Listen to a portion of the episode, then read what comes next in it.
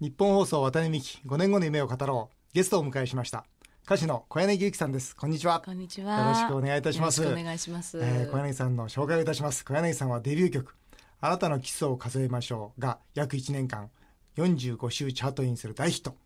デビューアルバムはミリオンセラー「紅白歌合戦」には3年連続出場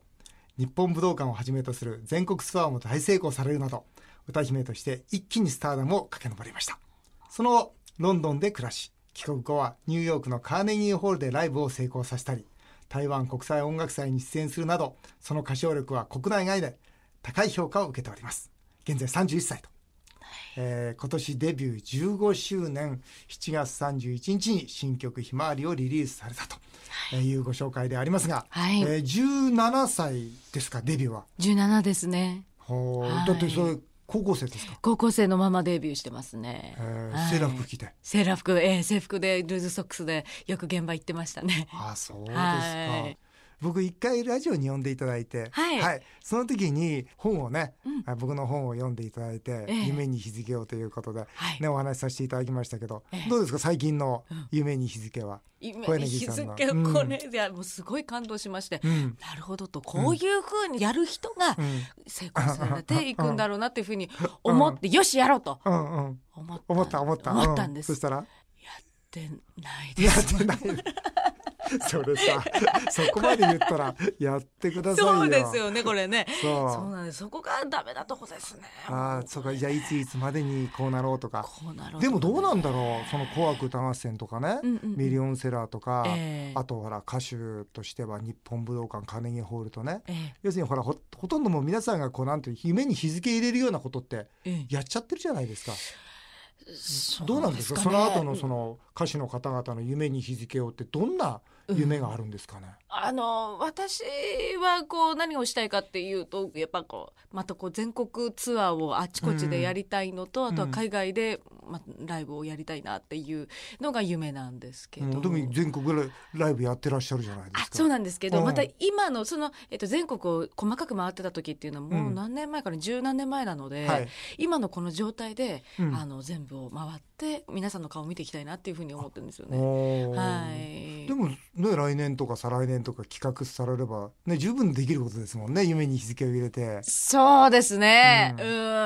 頑張りたいなとは思ってます。うんはぜいひ。ぜひね叶えてくださいまたねあの来週にはまた5年後の夢って聞かなきゃいけないものですからあそうかそうかこのはい番組はね、その時にこういろいろと言っていただけると嬉しいんですけども、わかりました。えー高校3年の時デビューですね、でうんいきなり大ヒットということですが、まああの本当に素朴な質問なんですけどなんで歌手になろうと思ったんですか歌手になろうと思ったのは、あのー、小学校5年生の時からうん歌をこう、練習し始めあたあんでなすね。るほど、ああレッスンされて、はい、レッスンというか、まあ自分でなんですけど、うんそのカセットテープに自分の声を取って、うんで、聞いた時に、うんこう、自分もうまいと思って歌っていた、それまでは。歌っていうんるだってうまいもんねいやいたんですけど、うんでそのカセットテープ聞いて自分の歌声聞いたらこんな歌声じゃないと思思ったのがきっかけで、うんこう毎日こう練習をするようになったんですね自分の声を聞いて、うんでうんこの一人のアーティストと同じになるように全く同じに癖も全部なるようにってういうのを一人のこう課題アーティストを決めて繰り返しやってたん誰か先生についたとかそんなんじゃないんですあか家で一人ご自分でで やってました。はいいでそれでそれをやってて歌どんどん好きになってった時に、うんあの渡辺美里さんのコンサートを、うんあのテレビで見まして、はいはいでそれでうわ歌でこんなにたくさんの人とコミュニケーションが取れるんだというのでちょっと感動しまして、うんでそれで私もあそこに立ちたいと思って、うんはいでどんなそのデビューへの道があるんですか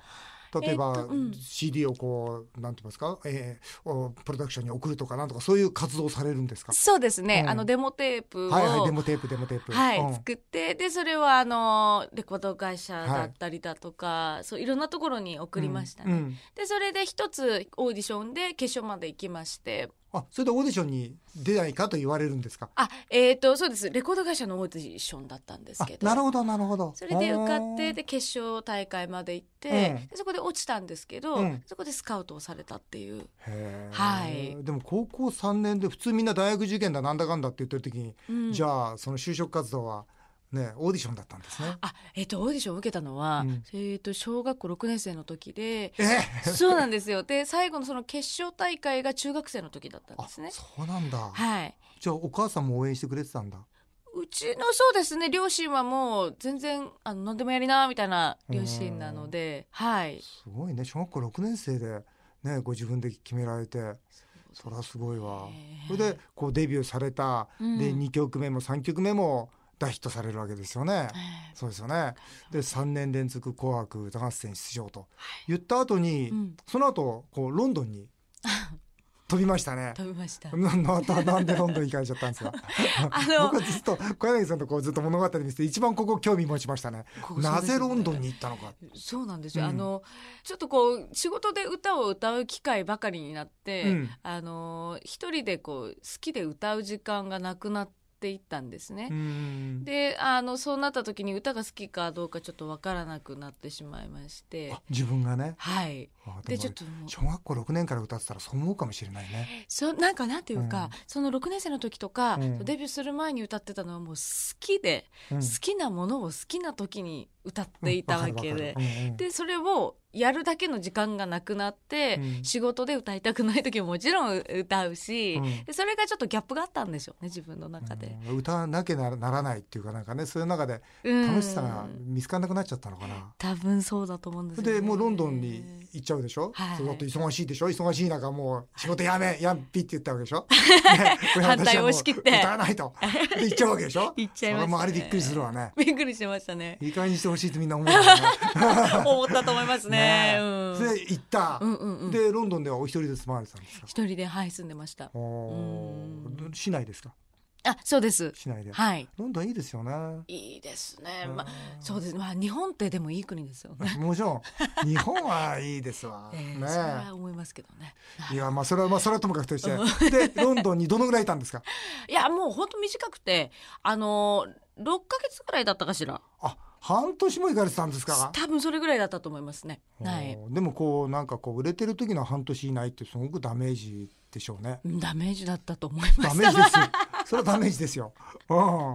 はい、んでどうですかそのロンドンで、うん、よしもう一回歌いたいなって気持ちになったんですかそうですねあの仕事で歌を離れて、うんで結局そのそんな時でもやっぱ自分で毎日歌ってるんですよね、うんでそこで「お歌ってんじゃん」みみたいなことを思いましてうんうんうんやっぱ歌好きなんだなっていうふうにそこで再確認できたっていうのは大きかったですうねんでもう一回歌おうと歌おうと思いまし思たってはそいれで帰ってこられて、ええでまた歌い始めるわけですね。そうですね、うん、その時あれですか正直に歌手にされたそのジェットコースターですか、ああはい、ねそのいい時もあれば悪い時もあるということではいそんなそのなんて言いますか悪い時のことをこう受け入れる、うんどんな心の持ち方だったんですかね。 えっ、と、その結構まあジジェットコースター自体は時間が経って、まあ、最近書いたものうんうんではいははいあるんですけど、はまああの受け入れるでもとにかく悔しいみたいなことは結構あるんです よね。